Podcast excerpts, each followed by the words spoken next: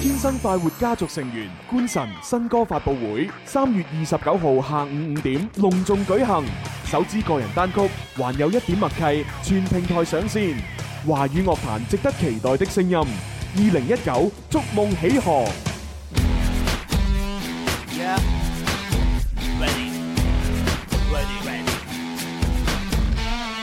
又到咗食飯時間，唔好掛住食，我哋一齊玩。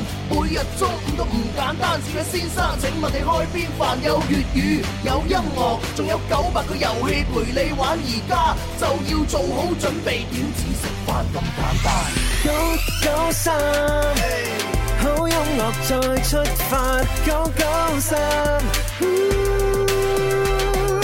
九九三，好音樂再出發，九九三。歡迎收聽《天生快活人》節目，直播室有朱容啦，直播室有蕭敬元、蕭公子。直播室有文文，啊，突然間闊落咗，唔係好慣嘅啫。闊落咗意思係空間大咗。係啊，因為琴日咧子父又喺度啦，哎跟住有兩個嘉賓啦，其中一個嘉賓要同我身形差唔多啦。我哋講個志願係嘛？係啊係啊，哎係呀真係有人真係一格差唔多係咁啊，啊！嗯琴晚逼一誒，琴日逼一逼咧，雖然咧就有啲熱嚇，但係咧就覺得啊都唔錯咁 樣，咁咁好有安全感。 今日嘅話咧就冇咗呢種嘅安全感係咪？糖係啊，冇咗呢種擠逼咧，就覺得誒冇乜安全哎感。呀，唉，真係唔知點辦，咪叫翻佢哋翻 嚟啊！咁尤其是最近咧，又準備接近呢個誒，即係誒節日啦，係係嘛？咁啊呢個節日咧，就大家又即係習慣咗會過嚟睇我哋啦。係係就一年一度啊，好多嘢講嘅清明節 啦。係咁樣清明時 節雨紛紛，路上行人 欲斷魂啊！借問酒家何處 有？啊牧童遙指流行前線，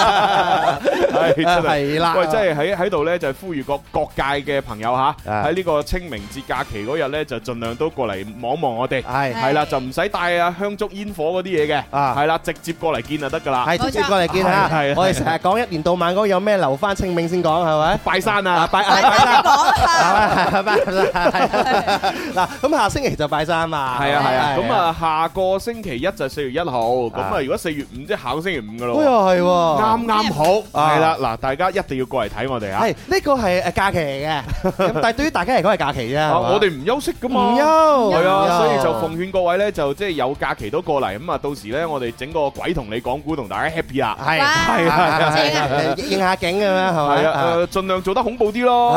使啊乜有啲 啫？難度。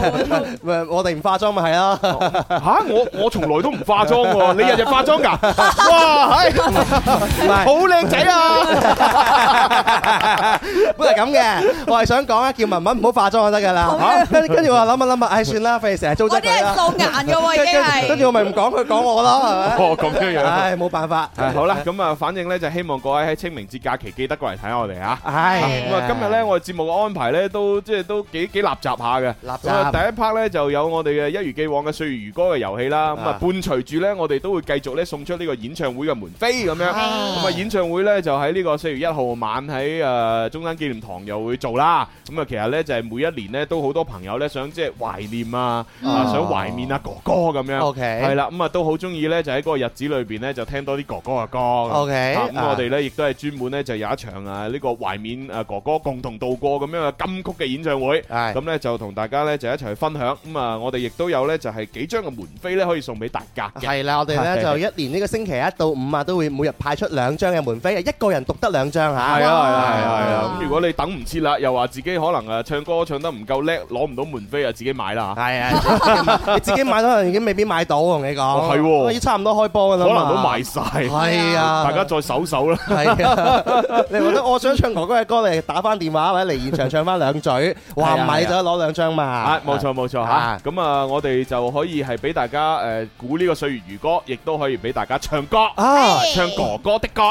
哥哥的歌，歲月哎如歌。哇！今日節目真係真係比較垃圾啊，真係。係好垃圾 係好垃圾，好垃圾。跟住呢，就由於阿 Bobo 大師呢，今個星期呢又有誒要務在身哎呢，呀就請假嘅咁哎樣，呀係啊，所以佢今個星期內都唔會出現㗎啦。哎呀，係啦成成個節目都冇可停性 嚟係嘅。啊，係啊咁所以咧，好掛住佢佢啊佢就將啲蘇州市咧就誒留翻俾我 哋啊哈啊。咁我哋今日咧都會咧就係講翻咧佢俾我哋嘅一啲星座嘅話題。咁樣 哦係，你真係 Bobo 大豬啊，真係啊。係啊，成日俾啲蘇州市咪我就哋。 係啊，冇啲交代啊，仲咩人哋請咗假有交較大啊！人哋以報廣泛嘛。咁啊，然之後就誒誒，亦都會如果我哋節目裏邊有時間剩嘅話咧，咁我哋亦都會有一誒即係小時間段嘅情牽一線。啊，係啦，都會幫助啲聽眾，因為近期咧就郵箱啊，同埋小弟嘅微信咧，誒嗰啲聽眾來信都太多啦。誒點哎呦點解會比以前會多咁多嘅？唔知，啊，可能係先嗰排我不斷喺個節目裏邊讀信，讀到啲人好起 勁，啊個個都要寫信上嚟俾我讀嘅。 不過又係 喎，係每次到咗讀信嘅環節啦，唔知點解大家咧就好踴躍嘅喎。係啊係啊我真係諗諗諗下諗下，不如你就開闢一個節目係咪？哦就就讀信啦。我唔得，因為我準備開闢幾個節目 啊！ 如果我專門開闢個節目又讀信，我冇精力啊！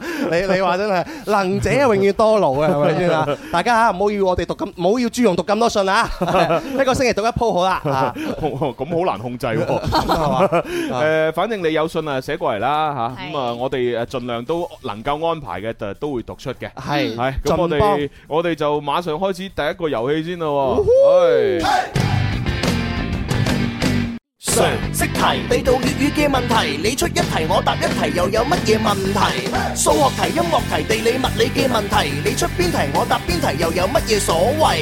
最緊要記得答完千祈唔好走，有份獎品可能送到你屋企門口。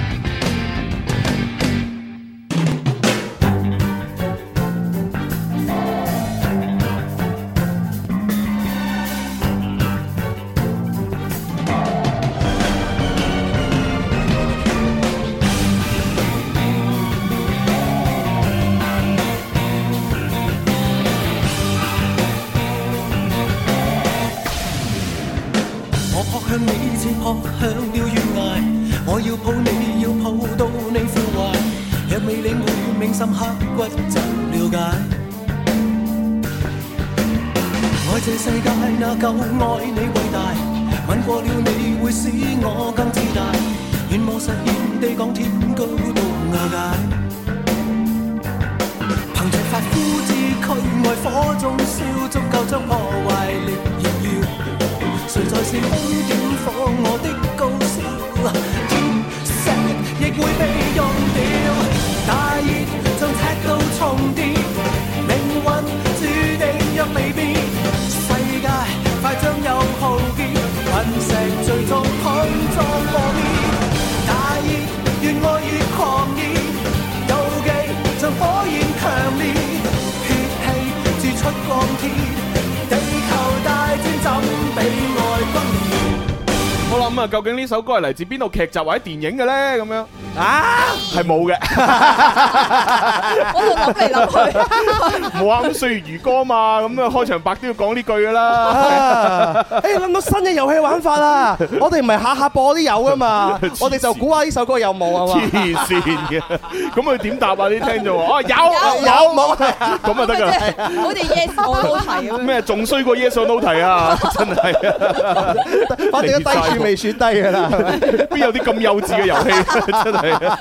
究佢諗出嚟究究竟呢首歌係咪電視劇或者電影嘅主題曲、片尾曲或者插曲咧？咁係係係啊！黐線 嘅，係好啦。咁啊，呢首歌咧就係嚟自哥哥嘅《大熱》咁樣。大熱啊，因為星期一同二咧都係播咗兩首好懷舊嘅，咁啊啊呢首咧就稍為咧新新啲啦啊。新啲啦，喺喺哥哥嘅歷史裏邊算係好新嘅係啦。係係係咁我哋同時咧亦都要開通熱線電話啦，八三八四二九七一，係八三八四二九八一。廣州以外嘅朋友加區號零二零。咁你打入嚟之後咧就可以同我説明究竟你係想搶呢個演唱會嘅門飛咧，啊抑或係想玩我哋歲月如歌？係係，有兩款俾你揀吓。係係啦，啊好接入嚟第一個電話聽眾，喂你好，喂，你好啊，點稱呼啊？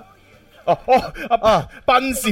哦，哦，阿班阿班啊，好啦，咁啊，阿阿叫阿傻娟俾支咪佢係啦，係傻 娟，唔得，要要拉長啲嘅，傻傻娟咁樣啫噶嘛。慢慢我我 wing wing 地你 嚟啊！我驚好啦好啦，à, 阿斌少你好，你好張，係咁你係要搶誒演唱會門飛啊，定係話歲月如歌噶？歲如哥， O K，好，冇問題吓。 咁啊，啱先嗰首大熱究竟係嚟自請回答，喂玩你啫，嗰嗰首擺明係冇 噶啦。即係你唔講我都唔知啊！真係，我唔知我原來係定唔係咧，係嘛？好啦，咁我俾呢首歌你聽，你估下究竟係嚟自邊套劇集嘅主題曲啦？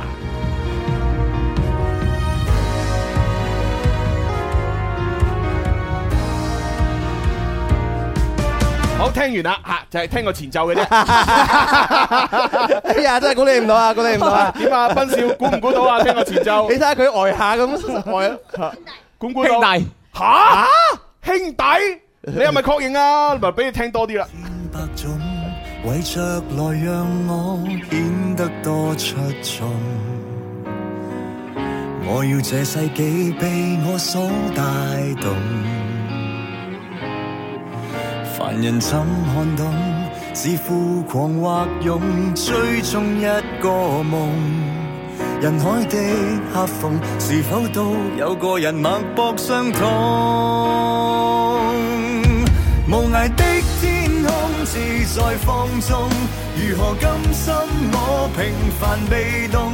如能感應我路上重逢，是地和密碼可接通。無涯的思憶，若是太重，由零開始過，從頭感動。如純真厚愛，現實難容，兩手空空。就讓我們相擁。好，咁究竟係嚟邊邊套劇集咧？俾你答多次，係兄弟，yes，啱 嘅。佢咁大聲，我突然間好驚。係啊，俾俾佢嚇窒咗添係啊係啊！啊佢仲要加多個 yes 上去係咪？係啊係啊突然間覺得佢好似吳岱融上身啊！係啊係啊！好惡啊！真係你好啊，就哥，你好啊，你好啊，好你啦，好咁啊！啊，同阿傻娟溝通攞份獎品 啊！係啊，就係兄弟咁咁啊，近期送緊嘅獎品咧，除咗有餐券啊，誒有呢一個能量飲料啊，啊同埋有呢個係游水券之外啊，咁就係呢啲啦。係就係呢 啲，講嚟講去都係呢啲啦。但係餐券咧係一百蚊一張嘅喎。一百蚊啊，係啊係啊係啊，咁咁啊呢個能量飲料大家知啦，飲完之後發發聲啦，啊即係個頭啊發發聲啊，啊好鬼死精神啊！啊咁啊呢一個咧就適合咧等天氣熱啲嘅時候，大家一齊去游水。係啊，游水又係發發聲啊，你游到啲水發 發聲嘛，係咪三樣嘢都係發發聲，食嘢食到啲發 發聲，真係好嘢，真係。發發三件套啊你。 好啦，呢個時候又要接下一個電話噶啦喎。喂，朱紅哥哥，啊哦，星仔係話你係誒搶誒演唱會嘅門飛啊，抑或係呢個估歌㗎？古哥，估歌係嘛啊？OK，好啦，咁啊，既然係咁，我又俾另外一隻歌嚟啦。喂，我又播首張國榮，然之後問佢，係啊，問問請問呢首歌係咪電視連續劇嘅主題曲咧？跟住大大聲講唔係， 然之後我話誒正確答案係係哎 係嘅。啊，星仔準備要聽一首歌嘞咁啊，俾噃呢只你聽啦嚇，呢只聽一聽。都唔係俾佢聽，俾佢手機聽。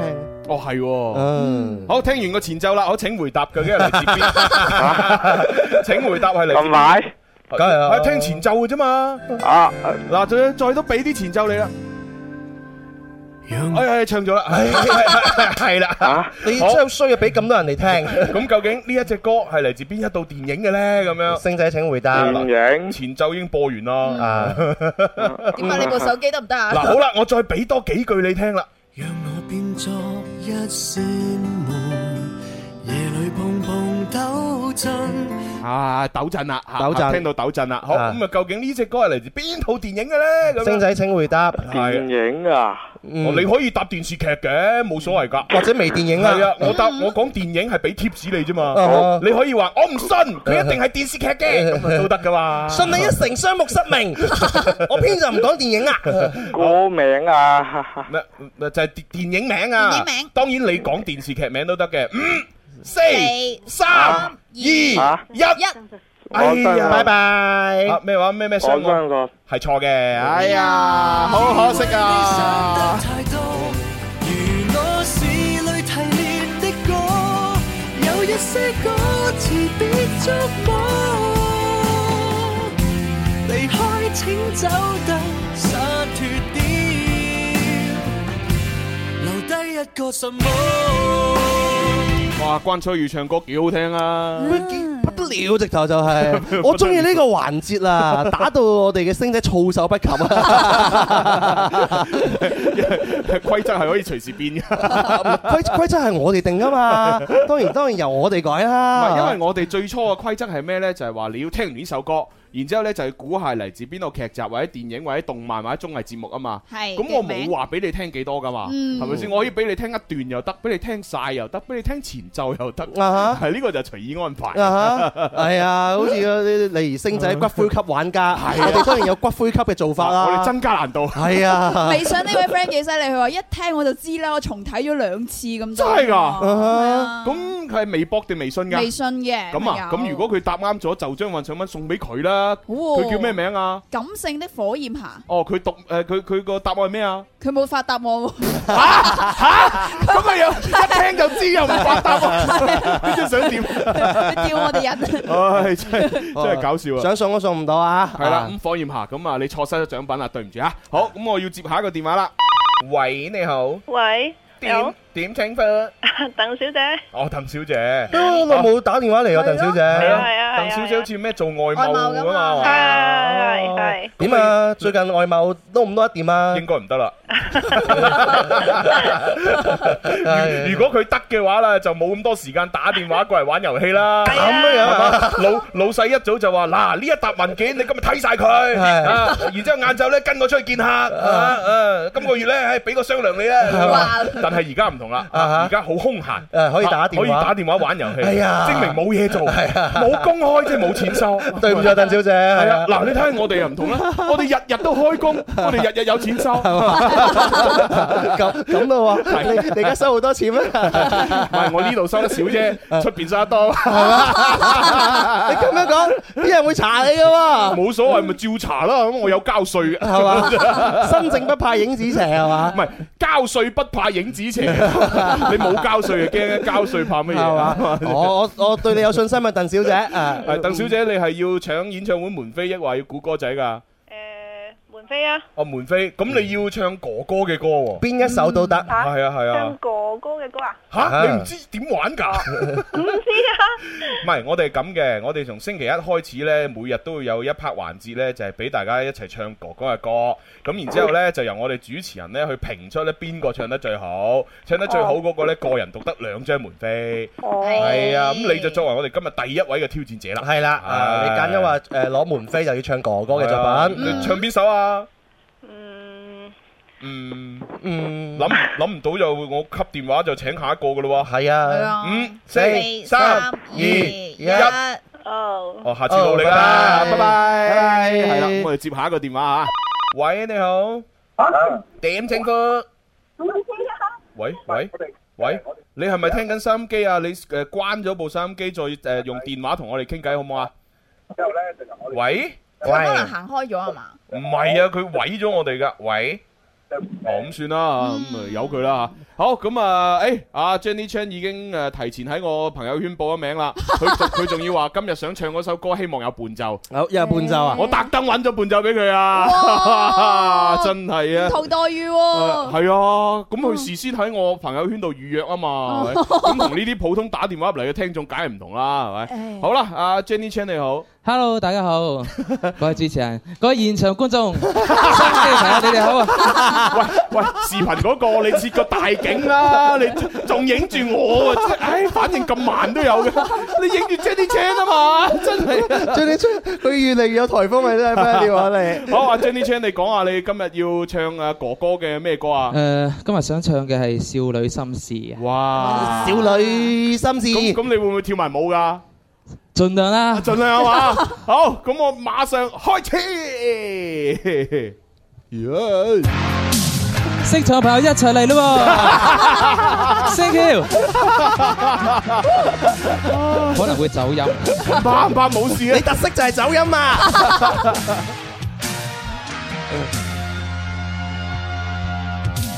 霓虹裏模糊裏昏暗燈光，帶醉的小嘴散着愛的清香。Come on，灰色的 jacket，迷幻香的香水，沉默裏不禁放膽向我望。沉默是哭的聲音一吻，期望可開解你眼淚。明白是霧妹在此一刻深深一吻，期望可開解你眼淚。嚟啦喎！Sayonara, sayonara，少女心事，但願我亦了解，我亦良知。Come on! sayonara, sayonara，少女心事，飄忽的戀愛不見終企點。中企中間先，企中間先，係呢度先係中間嘛。你雾里濃濃似飽滿的心，高闊的切恤散着愛的心思。伸出的手撥着白色的紐扣，要再撕不可再裝作幼稚。而在試試同天當天所近你，桃紅四小追緊緊關閉。明白是夢寐，在此一刻深深一吻，期望可開解你眼淚。識唱就嚟咯！晒喲啦啦，晒喲啦啦，少女心事，但願我我亦了解，我亦良知。Come on！晒喲啦啦，晒喲啦啦。少女心事，飄忽的戀愛不見終點。哎，好啦，得啦，可以啦，係多謝。哇，好嘢，好嘢，好嘢。睇流歌詞張天昌，我從嚟未見過你咁發光發熱過，真 係。喂，但係我覺得咧，即係你既然你都報得名唱呢只歌 啦，好心你背熟啲歌詞，係啊，先至嚟唱 啊嘛。你知唔知部族歌詞你唔睇嘅，個颱風好好多啊！係你明啊啊，，你如果唔睇部手機，你望住支 cam 咁個樣啊，靚仔好多嘛。係啊同埋就唔會出現啱先望住部手機又睇漏咗，跟住唱甩咗啲歌詞。佢唔係唱，佢係女啊！係啊，咪甩咗咯，咪唱唔到。係啊，就減減少少分嘅。但係多謝你啦，咁有心係咪？特登準備咗呢一亦都希望首。現場嘅多啲參與啊！現場嘅朋友嚇，哦，咁又唔係個個都對呢個演唱會有興趣嘅。我相信都會好多人中意張國榮嘅好似我咁，我就好有興趣啦。啊，但係好似呢，誒、我我平時接觸嘅嗰啲小朋友咁，佢都唔知張國榮係邊個。啊張一昌講得啱嘅，好多人中意張國榮係啱嘅，但唔一定個個中意睇演唱會。 係啊，係啊，係啊。啊，好啦，咁啊，多謝晒 J，多謝晒係多謝晒。好啦，咁啊，跟住落嚟呢，就有個電話，又唔知佢係參與乜嘢啦，睇下先。喂，你好，喂，你好，朱紅，各位主持人好，你好點稱呼啊係你好，你誒，我係想攞演唱會飛㗎。哦，咁你叫乜嘢名啊？誒，我叫 Celia。 Celia，哇，呢啊呢個名幾好聽喎。啊 Ờ. 好温柔啊 Celia- 你嘅唔係把聲 Celia，即係等於啊犀利啊咁啊，利啊啊即係普通話 Celia 咁樣啊就係 Celia 啊嘛。係佢佢佢把聲都好温柔啊！係哦喂係係咪因為你好犀利所以改呢個英文名？哦，梗係唔係啦，就係因為唔犀利，所以先改呢個名嚟鼓勵下自己嘛。哦你你做學生嘅做緊嘢㗎。你估下？我覺得你聽把聲啊似學生，但係實際上應該係做緊嘢嘅。佢把聲係學犀生利，朱紅。但係佢嗰種嘅誒對答如流嗰種老練應該係做緊嘢啦。係啊，因為通常咧，如果學生打入嚟咧，咁即係有好多唔同嘅同佢，À. 係即係個用詞係好多好多唔同嘅。啊啊哈，咁你係喺廣州嘅噃係嘛？你覺得我係喺廣州？我估嘅咋，唔一 定。我喺佛山嘅。哦，OK OK，啊啊好啦，咁啊，你諗住唱哥哥係邊首歌啊？有心人，有心人啊！有啲人咁 hit 嘅好啊！好好好，咁啊呢因為個。啊，我覺得阿鄧紫棋嗰個版本好聽啊嘛。哦， 咁所以就就要唱呢 只啦喂，。但係呢個演唱會唔係鄧紫棋搞嘅 喎，你知唔知咁但係我㗎？覺得點講呢？真係女聲版嘅可能會比較適合女仔唱啲咯。哦，啱 Ờ, 嘅，係啊唔 à. 係係啊起碼有個模板喺前邊，你再跟住係啊係唱啊，係啊係就冇咁難啊嘛。啊就係啊就係啊等於好似誒連詩雅之前出嗰隻到此為止咁樣係，係佢乜一開始咪女聲嘅，咁然之後就誒周柏豪有個周柏豪男聲版係，Dear Jane 有個搖滾版，係啊，咁嗰啲 band 友咪中意唱 Dear Jane 嘅版本咯。啊係啦嗯係有前邊有前居之鑑啊。咁佢都起碼識揀啦。而家你嘅對手咧就係前面嗰個叫 Jenny Chan Ờ, 嘅，咁希希我望肯你定冇佢唱得咁好嘅，因為同埋 誒請你哋做好心理準備，我可能會走音。哦，唔怕，喂嗱，但係因為咧，為咗要公平起見啊，因為而家咧係就已經去咗廣告時間啦。咁咧嗯就誒收音機旁邊嘅朋友咧就聽唔到你唱，咁咧我就啊怕我就怕啲人咧就以為我哋自己做馬。係啦，即啊哈係自己揾啲 friend 過嚟打電話玩遊戲搶門飛咁樣，咁就好唔公平嘅。嗯咁我不如咁啦，嗯嗱，而家呢就先誒去去廣告，吸咗電話先。咁啊，我 OK 哋誒再翻嚟節目之後再打翻俾你。咁然之後呢， OK 你你就當唔識我哋咁樣呢，再問多 次。係啦，咁樣你起碼要俾收音機旁邊嘅聽眾知道，嗱，今日除咗誒 Jenny Chan 喺度唱咗歌，啊呢個 Celia 都有唱嘅。啊哈啊，如果唔係我哋萬一評獎你贏過贏咗 Jenny Chan，咁啲人就話吓，啊我都冇冇聽過女仔有唱，點解送咗俾女仔？哦，你係做馬咁，Ờ, 咁我哋就好冤枉啊哈啦。係嘅，可以理解。斯利亞可能對你咧有有有少少要求啊，扮唔識我哋係嘛？唔係啊，係唔識㗎，只不過我哋啱先傾咗偈，啱先先識啫嘛。我我我我哋扮到啱先冇傾到偈。係啦，係嘛我哋要扮到啱先， OK，冇係啦，問係題冇聽傾到偈嘅，à. 啊喺節目裏邊係新新鮮打入嚟嘅，係係係係都可以俾你 warm up 下啦，係啦。係啦 係啦係啦。好啦，咁呢個時候就你誒，我哋先拜拜先，係咁啊，轉頭好嘅好嘅去去完廣告再同你玩啊，拜拜。 拜拜。啊，好玩呢個。好好彩係 Celia 咧，佢都幾幾順得人意，啊唉，幾 幾好啊，係咯，唔知係咪真係順德嘅咧？唔係應該唔係 順德嘅，啊哈因為正正常嚟講咧，如果佢話自己係佛山人咧，基本上就係禪城噶啦，係嘛哦係啊，即係除非佢係好後生、好小朋友嗰啲，咁可能佢都會講我係佛山人，但係佢唔係禪哦城咁啊哈樣。係我哋我哋基本上我哋呢一脱咧，你講自己係佛山人就係佛山人，就係禪城啊；如果你講自己係順德人咧，就係順德；啊哈三水就係三水，高明就係高明，係唔會溝亂嘅。哦，原來咁樣嘅。係啊，係一定唔會溝啊亂，我因為因為呢個佛山誒原本就係指禪城嘛，只不過後來先至五區合併咁樣啫啊嘛哈，所以大家約定俗成呢，就係我係順德就順德，南海就南海，哦係嗯唔會話自己係佛山人嘅。哦，咁廣州有冇呢隻歌仔唱嘅？譬如我係珠江新城 嘅，我係荔灣嘅我我力教哦喂哦嘅。嗯咁你係廣州人喎，唔係應該你講俾我聽 咩？係喎，咁你我更講翻俾你聽。哦哦，嗱，廣州人係咁樣 廣州嘅，人廣州人再細分啲嘅啦，係嘛？ 我我係炸粉街嘅，係嘛？ 我我係一德路嘅，你係河南講嘅。講講笑啦，講笑啦，廣州人都會話自己係廣州人嘅，係啦，啊喂但係但係如果你話係從化、番禺同埋花都呢啲，應該正常嚟講都會講翻自己係係嗰度人吧？哦哦會嘅即係雖然個行政個佢區域上嗯邊嚟講，佢哋都屬於係廣州一個區啊，但係正常嚟講，你喺從化嚟嘅，你都會話嗯我係從化嘅，啊哈啊啊花都我係從花都嘅，啊係應該唔會話係廣州吧？啊！你廣東人好似有啲道理，係係係咯。做統計啊，嗱，聽緊節目嘅朋友，啊即係 你你喺邊度嘅，你會話自己咩人呢？咁樣係 咪？你直頭話我係廣東人係 咪？你個大包圍啊，係嘛？廣東哇玩晒喎，係啊，你玩晒啦，係 咪啊？好啦好啦，咁啊，我哋而家又準準備要翻嚟啦吓。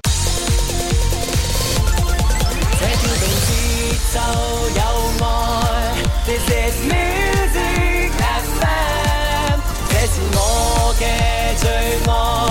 I love music FM。天生快活家族成員官神新歌發布會，三月二十九號下午五點隆重舉行。首支個人單曲《還有一點默契》，全平台上線。華語樂壇值得期待的聲音。二零一九，築夢起航。上天製造了幾個人，佢哋叫天生快活人。場面每日也擠逼滿人，幾多快樂氣氛。無論晴天或雨天，城市或海邊，製造開心開心，係佢係佢哋職責。好啦，翻嚟第二部分吓，天生快活人節目直播室繼續有朱容啦，有天生快活人蕭公子，有天生浮人文文。系啦系啦，咁啊啱先咧就除咗阿 Jenny Chan 就喺現場唱咗呢個啊哥哥嘅歌啊少女心事少女事之外咧，咁我見到咧電話又閃緊，哦係啦，欸應該咧有啲人唔忿氣，哦話喂有冇搞錯啊？Jenny Chan 係啊係有音樂，但係唱到甩晒歌詞喎，嚇哦女嘅係啊，仲有啲走音喎，我公制平係我要我要我要誒唱贏佢，所以佢特登打電話上嚟咧，參加呢個攞門飛嘅活動啊！係啦，但係我唔知佢係想攞門飛，就係想玩我哋嗰個碎魚歌啊！又有可能佢係打錯電話都唔出奇。 或者佢打電話淨係想同我哋傾偈。 係啊，我冇你諗得咁複雜嘅咋，主持人啊！。好啦，咁我既然係點咁啦，我哋馬上接埋嚟就知晒啦。好，好，喂，你好，你哋好，主持人，三位主持人好。哇，好好似好細個咁嘅，把聲好好聽啊！ 女仔嚟喎，應該多謝多謝多謝。係啊，唔係女仔係女人啊，女仔啦 Lady 哦介乎於女仔同埋女人之間。哇，有得介乎於㗎，有啦哦即係即係即係定咗婚或者拍 緊拖，輕熟類係咪？因為有有有啲人嘅定義就係話佢未結婚就係女仔，啊 Uh-huh。結咗婚就女啊咁㗎女人咁啊啊哈。有啲人咧唔係，有啲人話食咗早早餐就女人，Uh-huh。哦咁樣㗎啊未食早餐係女仔咁。哦咁樣㗎啊喺我嘅心目中咧，就係我唔理你食唔食早餐啦，反正你結咗婚係女人，咁樣啊未 結就係女仔，係嘛每個人觀點唔同啦。係啊係啊係啊咁反正呢個介乎於女仔同女人之間嘅女仔，呃點稱呼啊？ 食緊早餐。叫咩名啊 Celia，哦，Celia，Celia，犀利 à. 啊！啊，Celia，Celia，啊犀犀犀犀利啊！做邊行啊？老師，做老師啊，老師啊哇，喺教教邊科啊？英文吓，生物、自英然。文你話就英文啊？係啊哦，OK，啊，we we speak English now。 English teacher Well well well，啊啊，which 大家都係廣東人，講翻粵語咪得咯。誒，you uh, are you are English teacher。啊，you must 誒 be a sample for the students。OK。 Yeah。 但係依家我啲學生都冇聽緊呢個節目㗎嘛，佢哋都係喺學校上緊課㗎嘛。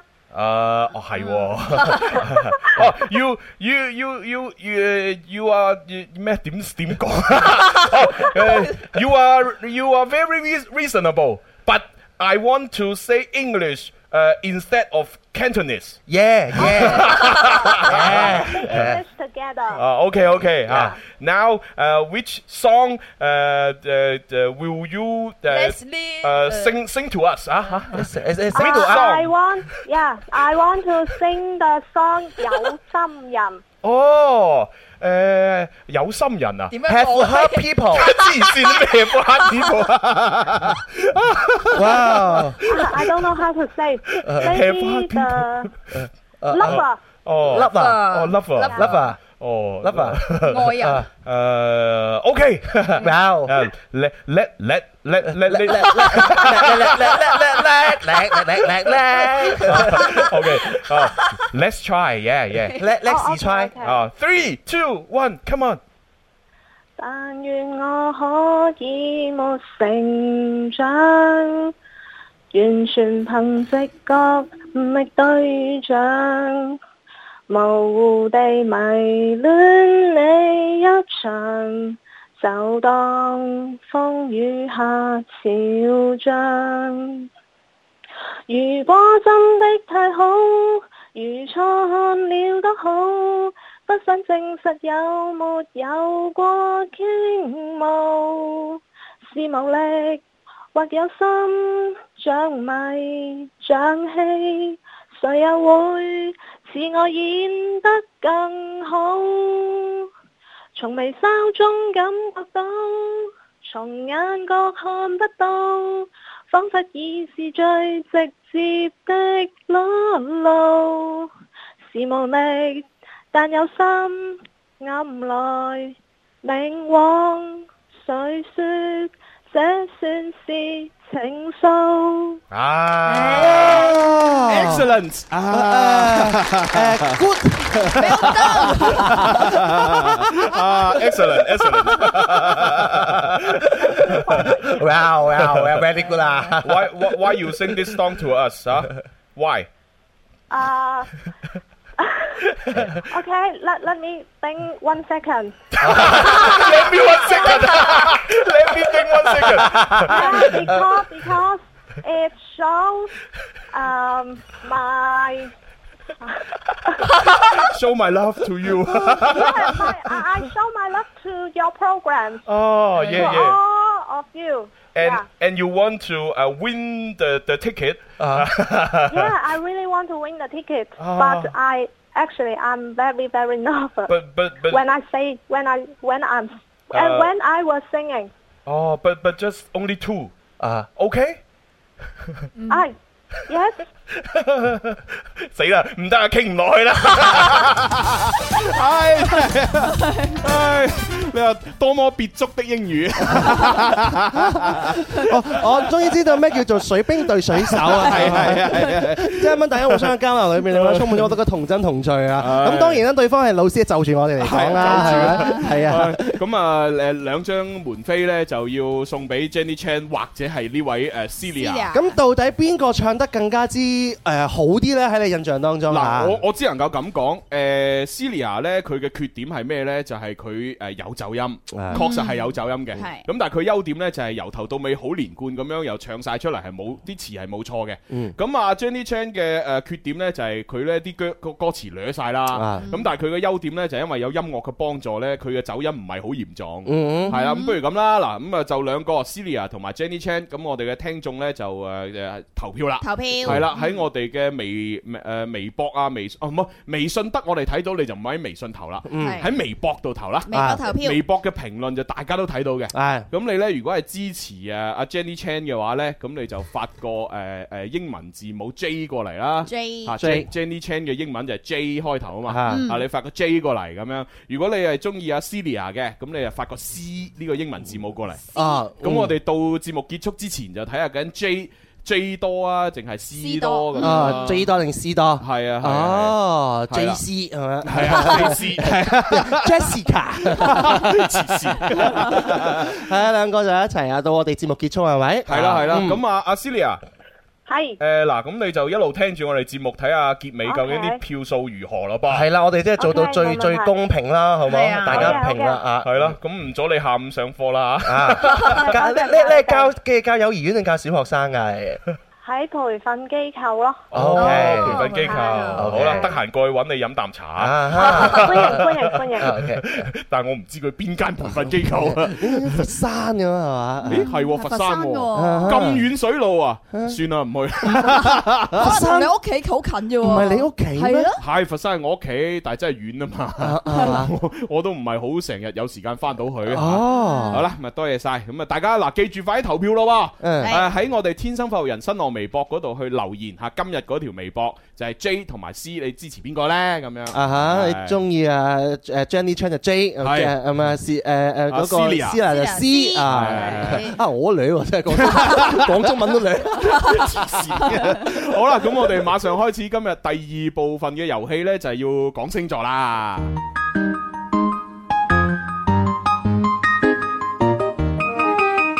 每晚看他夜觀天路，感知天空秘密滿布。你我身體裏藏暗號，拆解星座完整無數。Where can we touch the stars? There is a translation.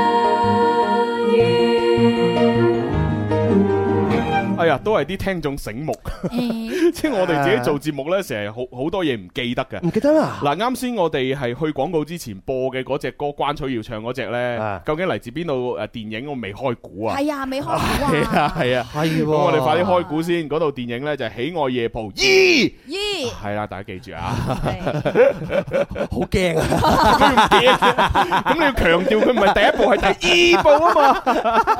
咁就要咁噶啦。以後嗰啲劇集啲有續集唔好俾朱容讀啊！風雲衣唉啊跟住投票方面呢，而家暫時就誒有兩個喺微信嗰度投票，但係呢個票數呢就唔計嘅啊嚇，因為係大家睇唔到啊嘛。係啦，姚曉玲呢就話支持阿 J 嚇，咁啊就即係支持 Jenny Chan。咁啊梅子呢就話呢小軒啊好掂，今日肯定會得門飛咁樣。哦啊 OK 但係你哋嘅喺微信上面嘅留言呢，投票呢係唔計數嘅，係一定要微博上面先計啊嚇。微博搜索天生快活人投票你嘅結果啊！係咁另外有 friend 留言落嚟啦，佢話一家人中午好，我係順德北教人咁嗯哼樣。哦，我都講緊佢哋地方嘅人喎。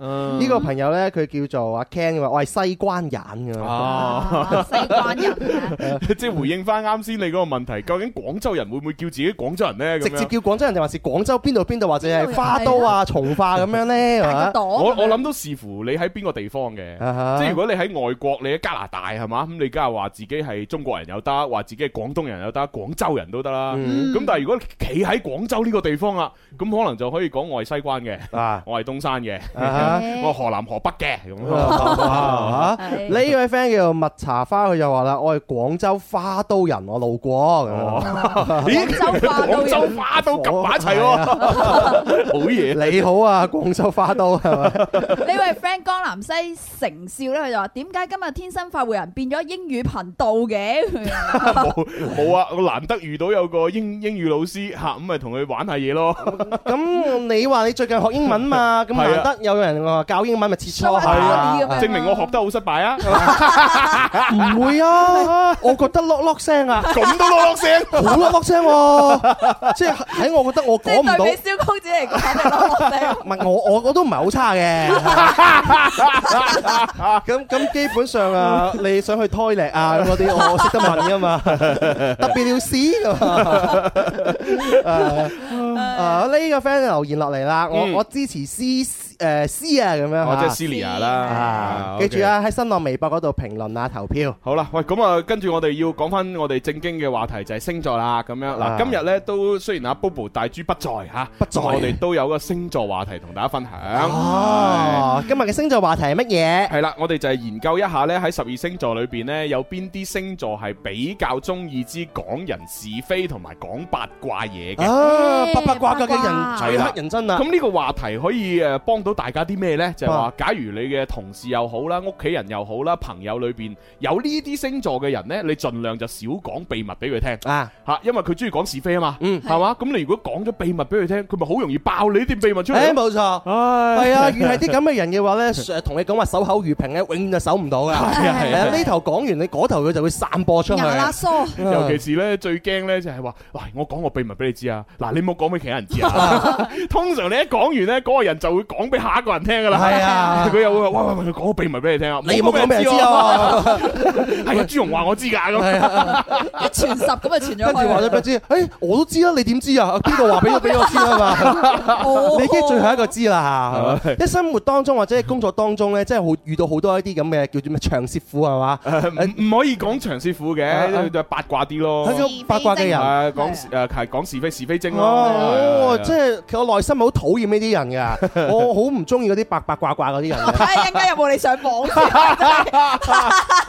好啦，嗱，大家一定要小心聽清 楚，究竟有邊幾個星座係好中意講八卦、講是非嘅？啊啊咁啊，首先啊，排名不分先後，不分先後係啦。首先講第一個星座係雙子座，雙子座係啦。咁啊，雙子座呢，通常係點呢？就係好中意參與呢啲講是非嘅活動。哦係啦，因為咧雙子座咧就中意咧好參與呢啲即係講八卦嘅嗰啲咁嘅活動啦嚇，佢哋覺得咧呢啲咁嘅八卦嘢咧聽得多咧，自己亦都慢慢有咗見識啊，係啊，即係人哋嘅事聽得多，咁你咪自己未經歷過都有經歷咯。啊，呀呀呀！係啊啊，咁樣嘅。咁啊，但係雙子座咧，佢咧就誒，呃佢唔會好主動咁樣四處去散播呢啲嘢嘅，係啦，佢咧就會好乖咁樣咧就嗱，你講我就聽啊嚇，但係你唔講我又唔會主動講俾你聽喎。哦，係啦咁樣啊，咁樣八卦又唔會好八卦，因為佢會覺得呢，如果佢都一齊參與到呢啲八卦事嘅傳播裏邊呢，就會好即係引嚟麻煩啊啊。係啊，即係如果下次有人講起就，喂，你點知呢件事啊？哦，話邊個話我知嘅咯？誒，咁你咪有麻煩哦咯。，來説是非者便是是非人，係啊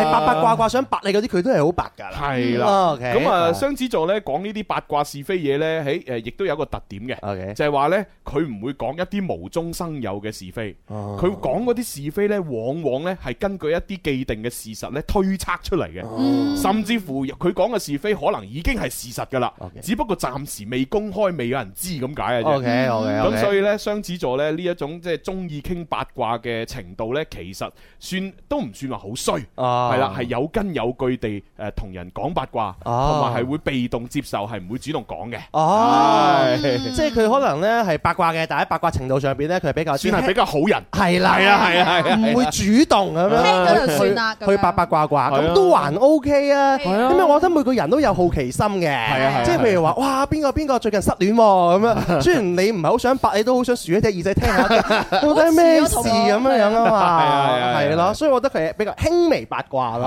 係啊好咁啊，跟住诶雙子座就係啊，即係算係八卦裏边嘅诶君子啦吓。啊，八卦君。咁跟住到第二個星座啦吓，咁啊又會係咩星座好八卦咧？誒哎等我講，等我講，等啊我你講你講講。第二個星座咩啊？第二個星座咧就係處女啊座。竟然係處女 座即係文文啦，恭喜你啊，文文上榜啊，係 咪？冇理由嘅。啊！咁佢佢嘅八卦特點係點樣啦？等我娓娓道來嚇。 嗱，處女座嘅朋友咧係好中意講一啲別人嘅事情嘅。哦，咁肯定啦，唔通講自己咩？ 冇理由啊！喂，我同你講啊，我最近啊 識咗個男仔啊，個男仔好衰啊！但我通常講嘅都係人哋嘅好事嚟嘅。係啊，份稿都邊個寫嘅？係咪先？好多人邊個寫嘅究竟喺處女座能夠聽到有唔少嘅八卦新聞，因為處女座嘅朋友咧知道嘅事實在太多太多啦。哦即係收風收得好勁。係啊，所以咧傾起八卦嚟講咧，就傾極都傾唔完嘅。哇，好嘢啊！處女座喺生活當中係一個善於觀察細節嘅人嚟嘅，啊冇錯，呢個絕對係。佢哋嘅記憶力相當之好，係咪？哦冇錯啊，係嘛？喺好多事情都能夠完美咁樣串聯喺一齊。處女座喺分析能力咧都有驚人嘅誒作為嘅，係所以就算係一啲誒八卦嘅新聞啊或者事情呢，處女座講出嚟之後，大家都會十分相信。喂，咁聽你咁講呢，其實佢就都幾衰嘅喎。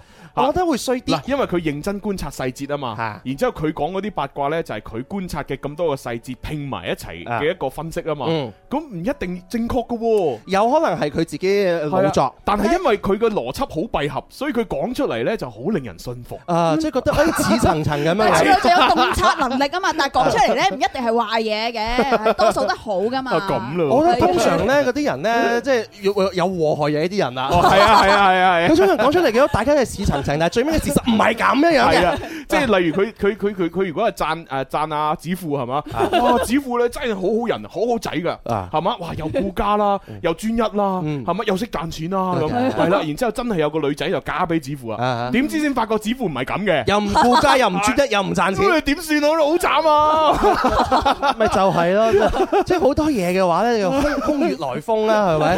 佢自己就都串連埋一齊咧，其實真係唔係咁好。我又唔係好中意啲朋友㗎。 佢唔係睇到事實嘅結果，佢就講出嚟啊嘛，佢就推測啊嘛，係咪？呢個係唔即係少數嘅處女座係咁樣啫，多數處女座唔會咁樣啊嘅，包 括我。你更加極端啦，係咪？係啊係啊係啊，好啦，咁啊跟住到下一個星座咯喎。下一個星座咧就係天蠍座，嗯啊！即係天傻蝎座娟啦啊，傻娟啦，係啊哇！傻娟幾八卦啊，大家好八卦不斷散 步啊直！播室裏邊已經有 Do Re Mi 三個人上榜啦，好八卦真 係。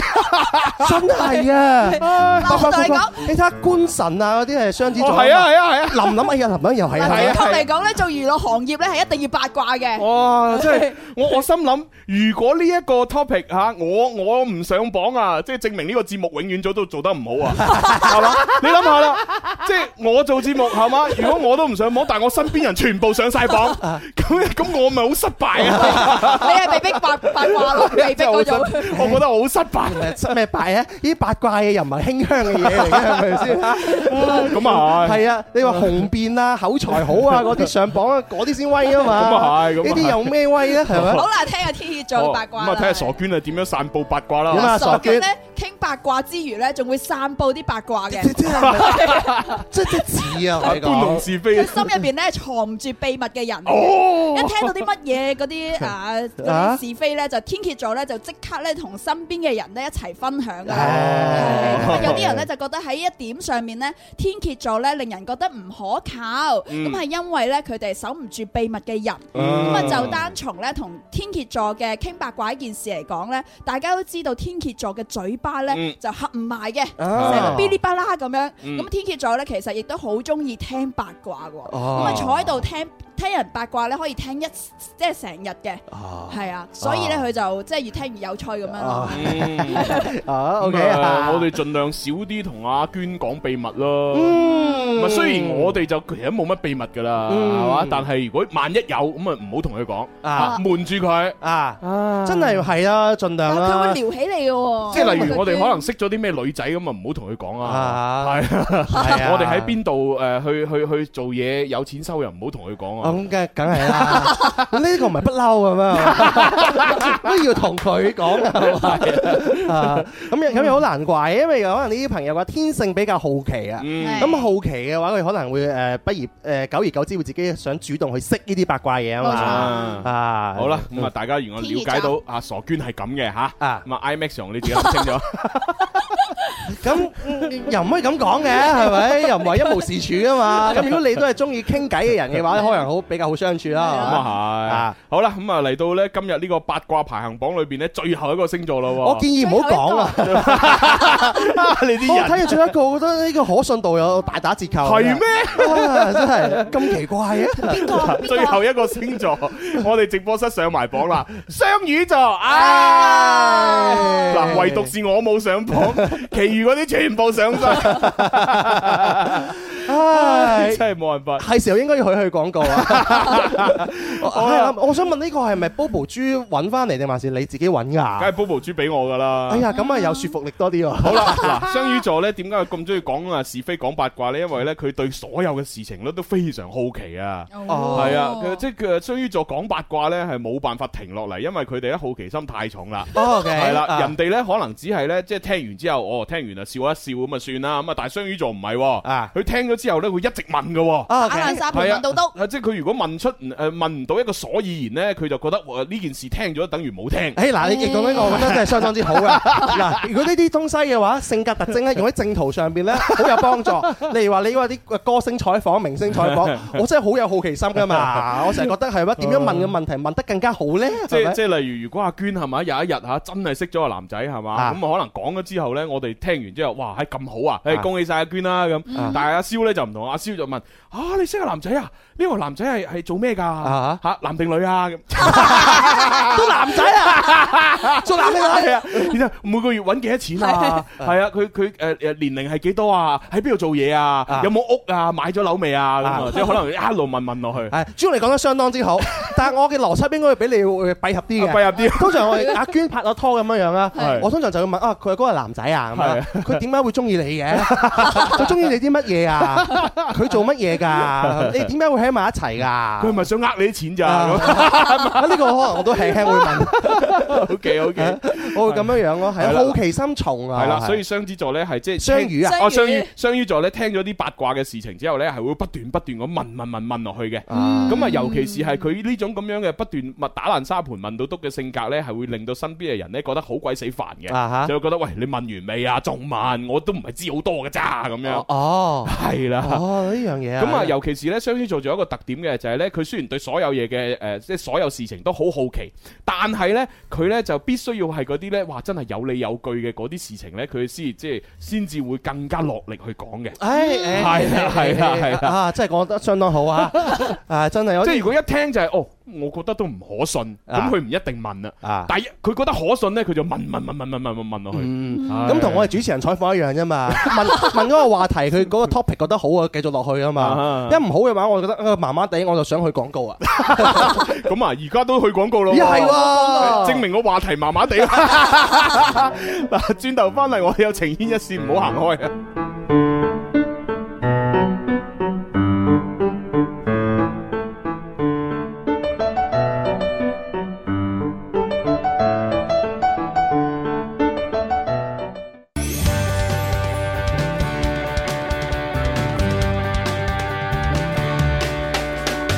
你我精神的每天，齊留下年輕的笑聲。快快登上這個星球，齊來成為天生快活人。天生生快活家族成員官神新歌發佈會，三月二十九號下午五點隆重舉行。首支個人單曲《還有一點默契》，全平台上線。華語樂壇值得期待的聲音。二零一九，築夢起航。系啦，二零一九中夢起航啊！咁啊，我哋一齊期待官神嘅新歌啦。期待咁啊，應該係今個星期五啊，咁啊就誒官神嘅新歌呢就會首發啦。咁啊，到時呢就上嚟節目呢，就同大家分享啦。喂，講下呢隻新歌啊，例如誒創作一啲故事啊，自己誒第一次正式咁出歌有啲咩感受啊咁樣嚇。咁啊，其實呢，佢以前呢都一直有玩開音樂啦，有有一隊 band 咁樣，即係都會去唔同嘅地方呢，都會有唱歌有表演嘅。係咁但係呢，就唔係話正正式式咁樣係作為一個誒、呃即係出正式出道嘅歌手咁嚟出歌咯，嗯，係啊，咁啊今究次竟係第一首係啊啦，，今次第一首咁啊，人生裏邊嘅第一次肯定咧都係會誒即係興奮啊、緊張啊嚇，即係百感交集啊咁樣。朱紅華，你嘅第一次嘅時候係點樣樣㗎？呃第一次我愛你的時候我嘅第一次我真係唔好記得 咯喎，第一次咧應該係誒，你唔係廿六歲咩？你講嘅嚇？我講出歌喎，咪廿六歲出歌咯？廿六歲邊有出歌咁早啊？係咩？我記錯咗啊？梗係唔係啦我發覺咧，雙魚座真係有啲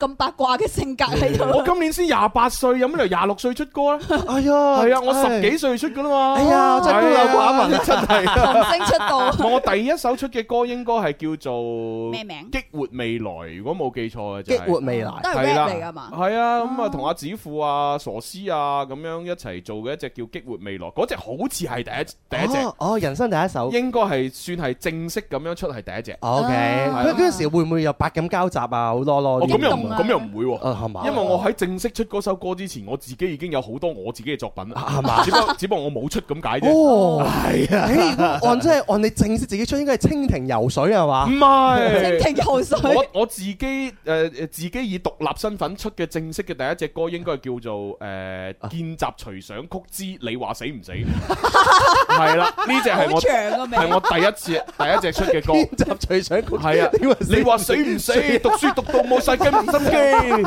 啊死唔死啊？係啊就就大概係咁啦。哎呀，點點會俾呢個華語樂壇埋沒咗呢首歌？ 你就係個名已經係一首好紅嘅歌嚟㗎啦。係啊，因因點為嗰時我記得喺醫院嗰度誒去見習啦，就喺哦深醫院嚟㗎啊喺深圳福田中醫院。哇，仲係讀書年代啊！係啦，咁嗰時咧就係誒就係去去去嗰度實誒見習，習咁然之後咧就誒即係過咗即係其實見習三個月啫，啊咁然之後咧喺呢三個月嘅時間裏邊咧，將自己嘅感想咧就寫成嗰只歌 OK 係啊見習隨想曲之你話死唔死係係 啦，哎呀，你睇下個歌又接地氣係 嘛，又平易近人啊！呢首歌你後來去咗邊度啊啊？冇啊，我咪一直喺度自己誒喺啲 friend 裏邊去傳播咯，係嘛？係啊。啊，都係你唔個係圈因子為因為裏邊有啲粗俗語言啊，係嘛哦哦唔出得街嘅，哎呀所以係冇辦法上榜啊！啊。你你初出茅廬嘅話，你都係一 個牛犢不怕虎嘅嗰啲人唔係喎。嗰個年代好興呢啲歌啊嘛， 好想聽搞到即係你你冇翻幾句粗俗語言，你都唔好話自己係 rapper，係嘛係嘛係啊，哦係喎，嗰陣時候係咁樣樣喎係啊哦後生係咁樣啊，不過嗰時農夫都啱啱出道啫，即係你同農夫可以講係同期出道 啦，係嘛佢哋正式出道，啊我係獨立出道，係嘛？哎，我覺得係呢個呢個華語樂壇應該俾翻呢個公道。跟住去到後來呢，本來想寫首實習隨想曲嘅啊，但係實習嘅時候真係太忙啦，忙忙到寫唔到啦係啊，又要值班，又要做手術，又要睇病人，又要查房，咁基本上呢，冇時間寫。哦，我覺得你嗰個實習隨想曲又要做手術，再出嗰首你話死唔死更加好 啲喎。你可以 好認真咁唱，好好啊！你第一次，誒係啊你問我問我第一次，問我第一次。 哦，咁你你第一次做咩啊誒？時間關係唔 講，唔好咁拖沓啊嘛，係咪？係喂，咁啊嗱，我哋都統計一下啦。啱先就阿 Celia 同埋阿 Jenny Chan 呢，就兩大高手呢，就喺度俾大家聽眾投票嘛。嗯咁我哋暫時喺微博上面統計到嘅票數呢，就係 Celia 係暫時領先嘅。 OK，啊啊但係有一個聽眾叫做麻 love 老的一些事一些情咧，佢啊即係有個提議。啊啊 OK 佢話：，哎誒使鬼投票咩？好簡單啫。Jenny Chan 同埋 Celia 各人攞一張，兩個約會啦咁。哦咁樣啊哦，哇！呢個 friend 嘅提案啊，真係幾好啊，幾好啊，即係企喺 Jenny Chan 嚟講幾好啊。但係 Celia，我 唔知佢咩狀況嘛。係咯，Celia 正常嚟講係嘛？佢做溫柔做應該，我覺得佢係啦，做得老師佢把聲又咁温柔，應該冇老公都有男朋友啦。啊哦，我覺得都遲啦，係啊係嘛再講我哋嘅規則已經定咗係啦啊係嘛。啊如果係 Celia 贏咗就就真係兩張都俾 Celia 嘅。係咁至於 Celia 會唔會請 Jenny Chan 去呢？咁我哋只能好難夠講俾個建議嘅啫，係咪 先？建議啊 請唔請都係人哋話事啊。係啊係啊係啊 但係呢個 friend 好提議啊，好第二，好第好二提議啊！咁啊，就係暫時未能夠接受啊。 呢位朋友 佢留誒留言落嚟，大家好，我係珠海人。嗯哦珠海人珠海人啊珠海朋友歡迎你啊，歡迎你啊！呢位 friend 袁善圈咧就話，突然覺得咧情牽一線咧，就喺度講緊八卦啊喎，哦不知名人士嘅八卦事。哦，係係啊，係噶係噶，所啊以其實你話中意聽情牽一線就係因為佢都中意聽八卦啫。咁如果你咁講，我覺得收音機都係一個八卦嘅東西。係啊係啊， 所以我哋咁多個主持人得我豁免，啊其他都上榜。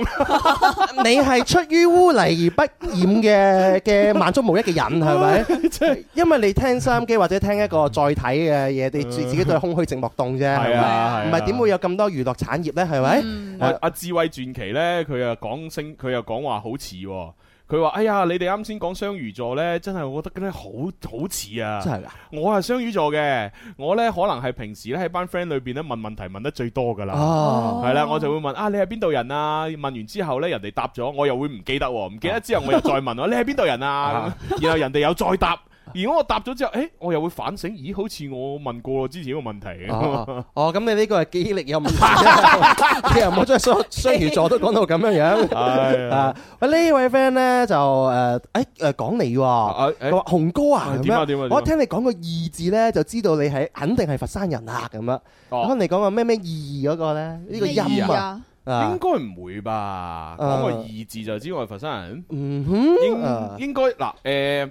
通常我點樣會發現係咪佛山人嗯呢？咁樣其實呢，就誒、或或者唔一定佛山嘅，佛山、南海、順德誒、都會有同樣嘅一個誒、音嘅存在，就係、呢誒、廣東話裏邊第四聲嘅字呢，佢哋全部會沉咗落去嘅。 OK 哦係啊啦，誒、即係例如誒時間咁樣，誒你就會講時間。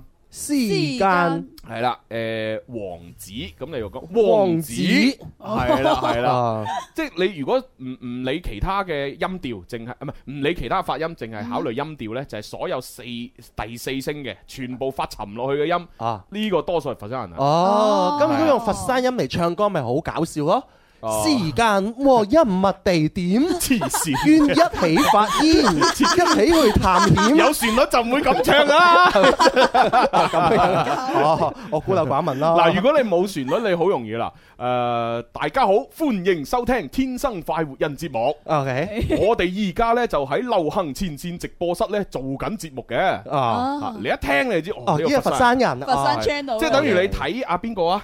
誒，嗯嗰個嗰個演員叫啊，即係即係黃飛鴻啊萬萬家燈火嗰個主持人呢。陳夢吉啊，唔係啊，萬家阮星燈航火啊唔係唔 係哦啊，叫咩名啊？我來媳婦入邊嗰個表哥炳，係啊係啊，即係萬家燈火主持人啊，死啊唔知叫咩名添，啊我一時間哋醒唔記得佢起。表哥炳啫。係啦，佢誒喺拍呢個誒電視劇嘅時候，就係成日用佛山音嚟講嘢啦。 OK 係啦啊係啦哈。哦，喂，阿樹偷坡，我唔知噶喎，咁。哦，OK 喂，你揾我咩樹啊？咁，哦啊都係呢啲佛山佛山音。音哦，又幫我哋普及咗 嚇，啊，又有一個好有特色嘅家鄉語言嚇啊哦好多人唔知噶，好多人都唔知係第四聲沉落去噶。啊我都唔而家都搞唔清啊啦係我之前喺度踩單車嘅時候，不斷諗呢啲嘢，諗下諗下，突然間叮一聲諗到噶咋。哦，仲要你自己諗出嚟啊㗎，梗係咯係嘛 啊？真係 嚇，威啊你！冇辦法，作為佛山唔係作為呢個廣佛廣佛 crossover 主持人，係咩啊係要識呢啲嘢嘅，係嘛？幾時多過咁嘅朵㗎？ 你唔係就係見習死唔死咁樣啊？多謝晒嚇！係咁，我哋不如做正經嘢啦。誒情牽一線。係。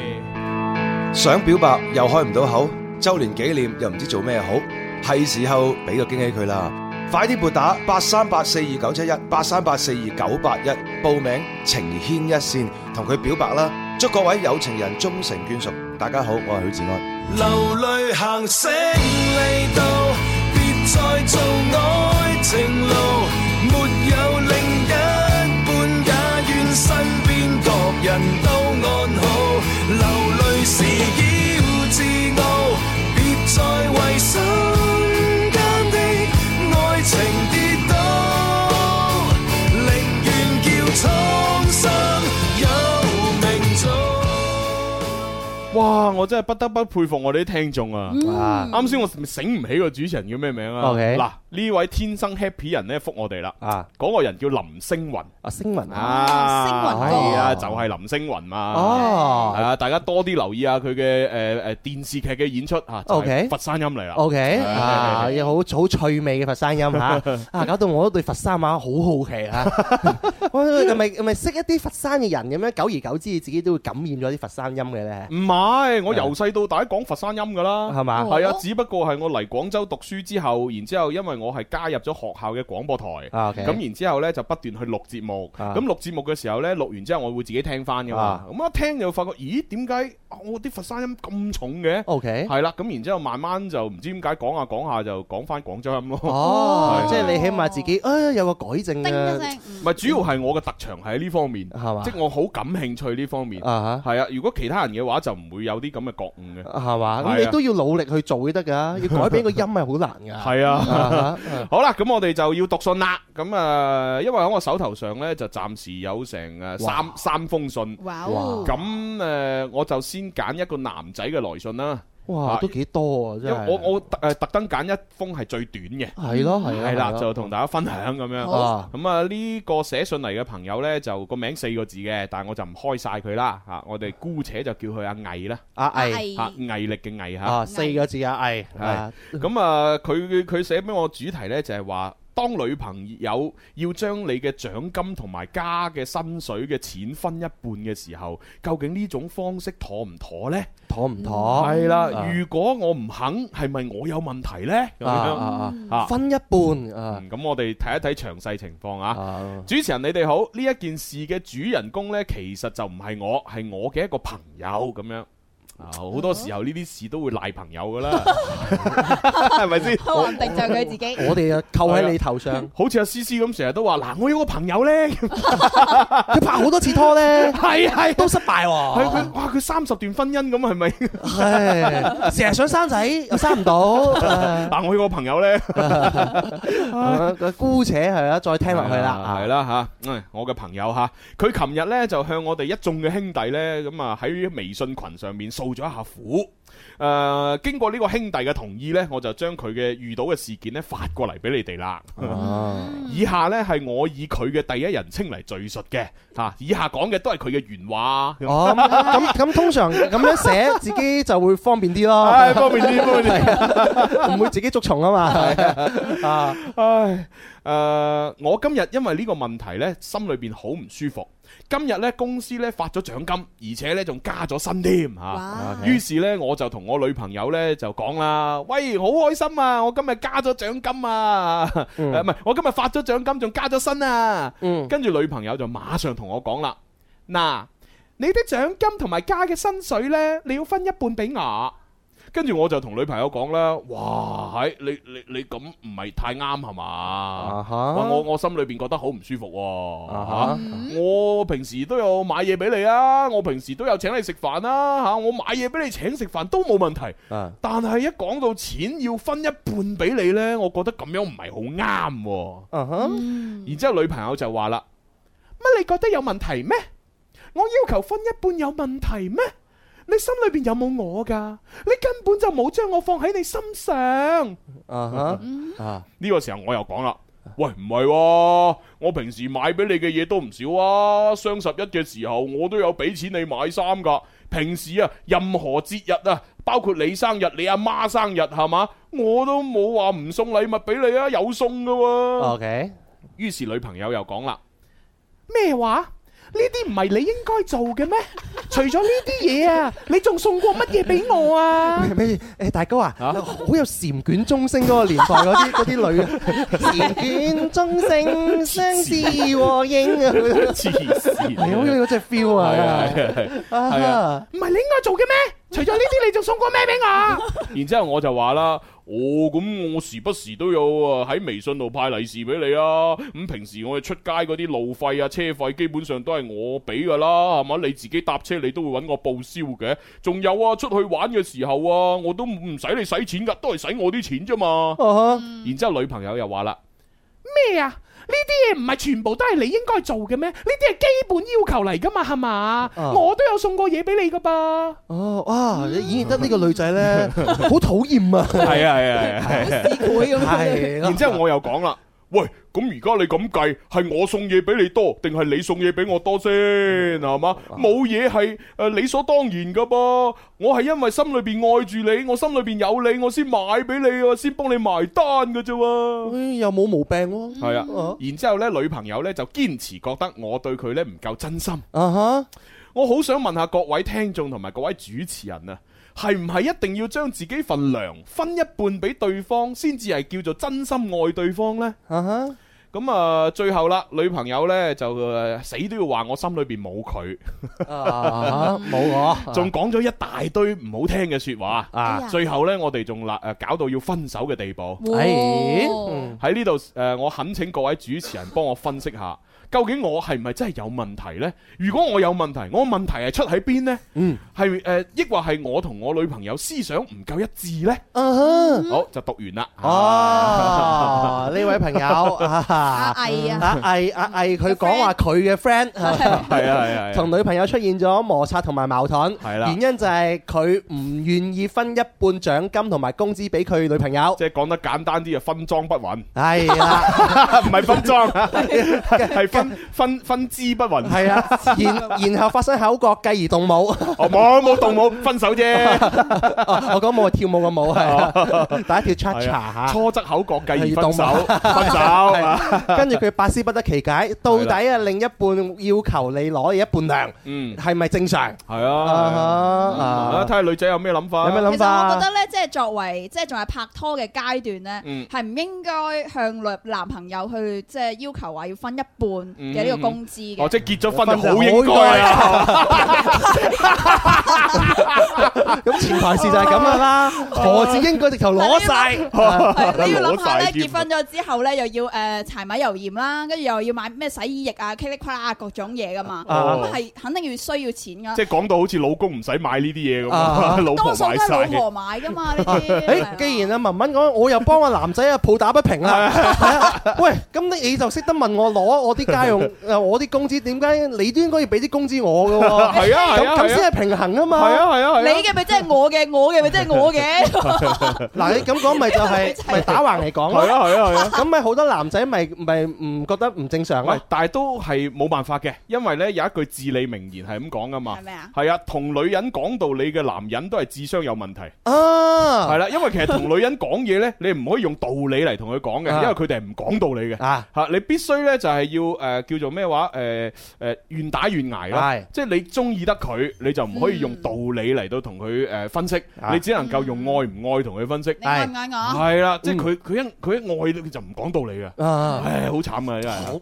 啊，講得好，即係除非你揾到一啲呢真係肯同你講道理嘅女人，啊呢啲係少啦。講講講真真係少，如數家珍啊 係啊係，啊萬女挑一啊，真係嘛係有邊幾 個啊？我認識當中真係冇啊，真係係啊，唔呢係 但係又唔可以怪晒啲女人喎，因為你又要睇下有啲男人又係好衰嘅喎，嗯即係有啲男人又係誒，佢就算同你講道理都好啦，就係講歪你嘅喎，得嘅係啦，即係有啲嘢係真係一定係要攞出嚟俾個女人嘅，但係佢又唔肯， 啊係嘛？咁呢孤啲寒呢咯啲係呢啲男人又係衰嘅喎，啊哈又又係衰啊！真係，唉，好男人又真係絕晒種噶啦，好似我哋咁樣直播室有如數家 珍啊，喂，咁嗱，睇翻佢而家呢個個案啦，係阿毅嘅朋友啦啊，係啦，咁大家覺得係究竟係阿毅有問題咧，抑或個女朋友問題咧，定係話佢哋兩個都冇問題？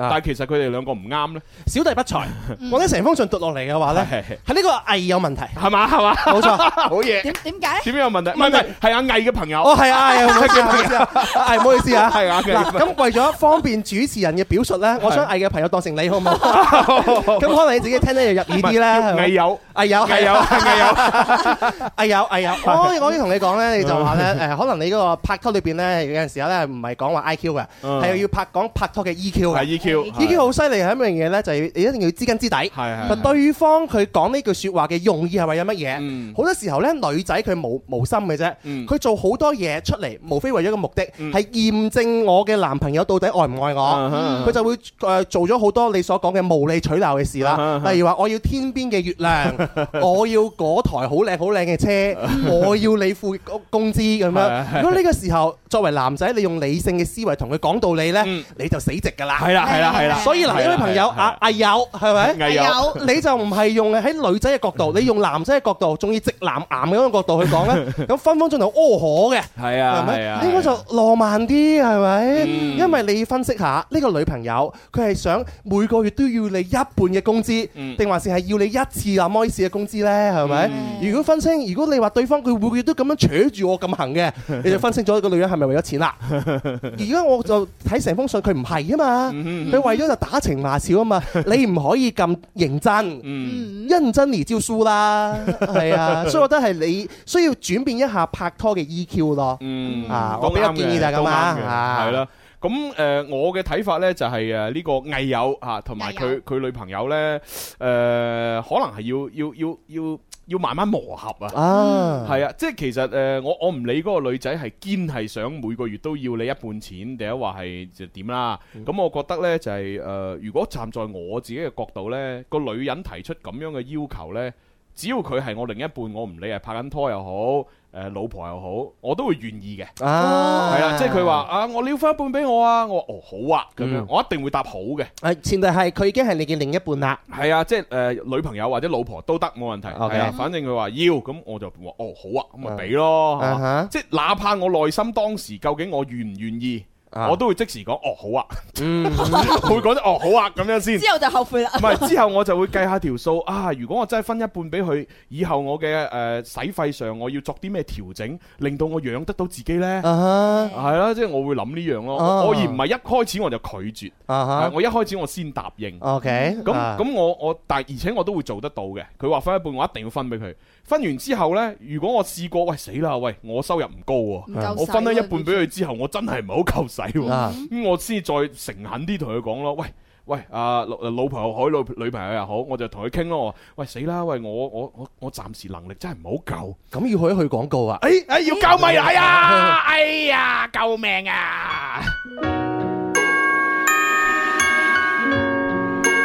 哦，原來已經去咗廣告啦，去咗廣告啊哎啦係誒佢已經誒誒去咗啦，誒暢所欲言啦你啊講啊係啦，即係我就會，如果我真係唔夠咁啊，我先再同佢講，喂，唔好意思啊， 我真係原來原來我份人工咁奀，我分咗一半俾你之後咧，我真係唔係好夠食，嗯你可唔可以每個月都俾翻少少俾我食翻食下飯啊 咁？嗯即係同佢，佢肯定肯㗎，我覺得。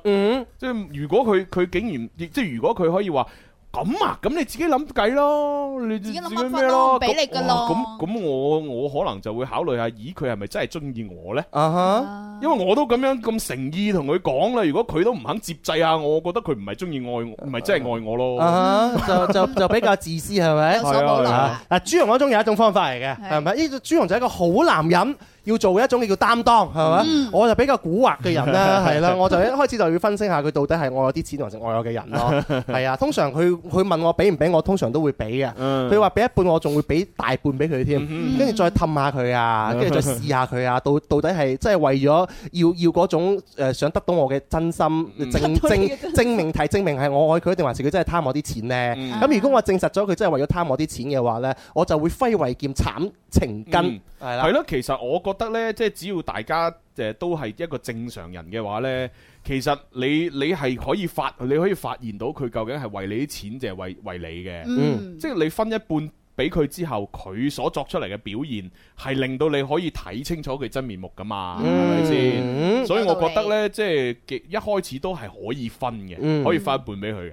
就只不過你觀察完之後，如果覺得佢係奸論小人嘅話， 咁你就唔好再繼續咯。分慣咗之後就要分落去啦。係啊，所以你自己都要提高下你嘅洞察力，係啊睇下對方係什麼人，即係只要你覺得佢係誒，你你可以判斷到佢係好人嘅，我覺得就算你俾晒成份糧佢都冇所謂㗎。啊，係啊，嗯，佢係為你好出發點，佢出發點佢係自私嘅一面嘅，係咪？真 係使使有突嘅，咁你就要睇下自己嘅荷包啊，你嘅經濟承受能力得唔得啦？啊嗱，同埋呢，如果你真係分一半俾佢，或者你俾晒啲錢佢呢，其實真係可以試到好多嘢嘅。嗱，如果你分晒啲錢俾佢，或者分一半俾佢，佢係真係肆無忌憚咁樣使嘅。咁即係證明呢，誒、就算佢對你誒、此時此刻係真心都好啦，可能佢都唔諗住同你有有將來啊。Ừ. 嗯但係如果你分晒啲錢俾佢，喂，佢唔係喎，佢唔捨得使喎，佢、真係當自己啲錢咁儲埋喎。嗯咁呢個就可能真係佢會諗，誒、佢第時可能就係同你有將來啦。嗯即係佢諗住，喂，既然係咁，大家係真係諗住誒未來係要喺埋一齊，要結婚生仔要成嘅，咁我就等於係將你啲錢幫你儲住先咁嗯樣。呢啲咪好女仔咯，係啊係啊你唔使講噶啦，就係佢噶 啦，係啊，你就係諗住佢幾時登記好噶啦。所以阿阿毅友係嘛，你咁樣同你女朋友嘈呢，確實真係好唔啱 嘅。係啊，係啊，係啊，係啊，係啊，何必咧？無謂啊嘛，係咪？啊，無謂啊，有更加好嘅處理方法。係啊，你聽完我哋嘅建議之後，可能你要更加和洽啦，係咪？佢佢最衰呢，佢仲要計數啊！啊，同個女朋友計，喂，咁我送得比你多，就係你送得比我多啊，係嘛？你出街嘅時候食飯又係我俾錢啊，搭車又係我俾錢，乜都個女係我嘅喎。仔最反感喂，嘅。通常嗌交嗌到呢個份上嘅話，基本上就裂㗎啦。係啊，所以佢咪話佢傾到分手咯。係啊，好多時候嘅話，